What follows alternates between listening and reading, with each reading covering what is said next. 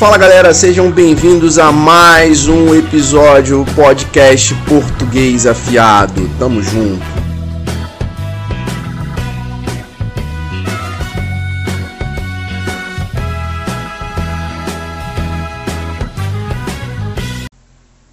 Fala galera, beleza? Tudo bem com vocês? Então, vou gravar um episódiozinho aqui bem rápido.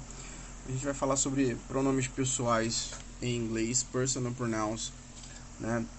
Basicamente, é, quando você aprende a correlação, fica fácil, não é algo muito difícil.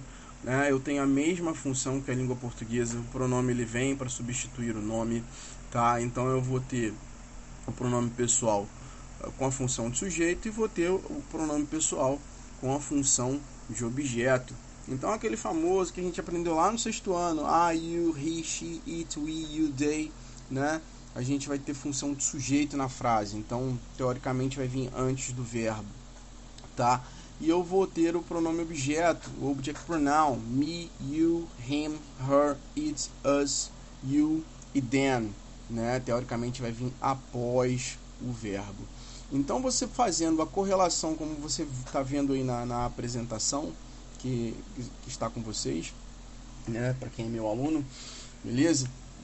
Tem a tradução, a correlação, primeira pessoa do singular, segunda, terceira do singular, é, primeira, segunda, terceira do plural. Lembrando que he, she e it é terceira do singular, né? Tem esse desmembramento entre he, she, que é para pessoa, it, que é o pronome neutro que é utilizado para coisas ou animais. Isso vai acontecer a mesma coisa no object tá? Him e her para pessoa e it, né? O pronome aí não teve alteração para coisas ou animais, né? Então lembrando aí que o object pronoun, que é o pronome oblíquo, quase a gente não usa na língua portuguesa, né? Na, na, no nosso dia a dia a gente não usa o, o pronome oblíquo, né? Porque não sabe usar ou porque não tem o hábito de usar. Aí o aluno quando ele vai aprender inglês ele fica com essa dúvida na cabeça, beleza? Então, a gente, você que está vendo a coluninha da esquerda tem função de sujeito. Coluninha da direita, tá? Função de objeto, pronome oblíquo. Beleza? Então, seguindo aí, né? Função de sujeito na frase. Se eu falar assim, Carol studies English every day, eu tenho o nome Carol, né? Carol. Se eu quiser substituir por um por um pronome, she studies English every day, tá? Então, eu tenho a função de sujeito da frase, beleza? Uh, já quando eu tenho função de objeto, você vai reparar que está depois, tá? E I always see them on the bus, beleza? Eu sempre o vejo, eu vejo eles, né? Eu os vejo no ônibus. Nossa, quase que não sai.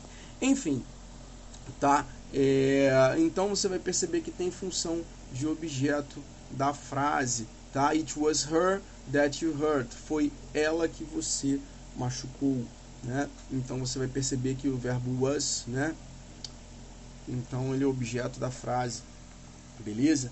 Então, um exemplozinho basicão aí. Então a gente tem que aprender essa correlação. Faz a correlação aí no seu caderno, tá? Primeira, segunda, terceira do, do singular, do plural, do português com a tradução, é, para você se ligar aí no slide anterior.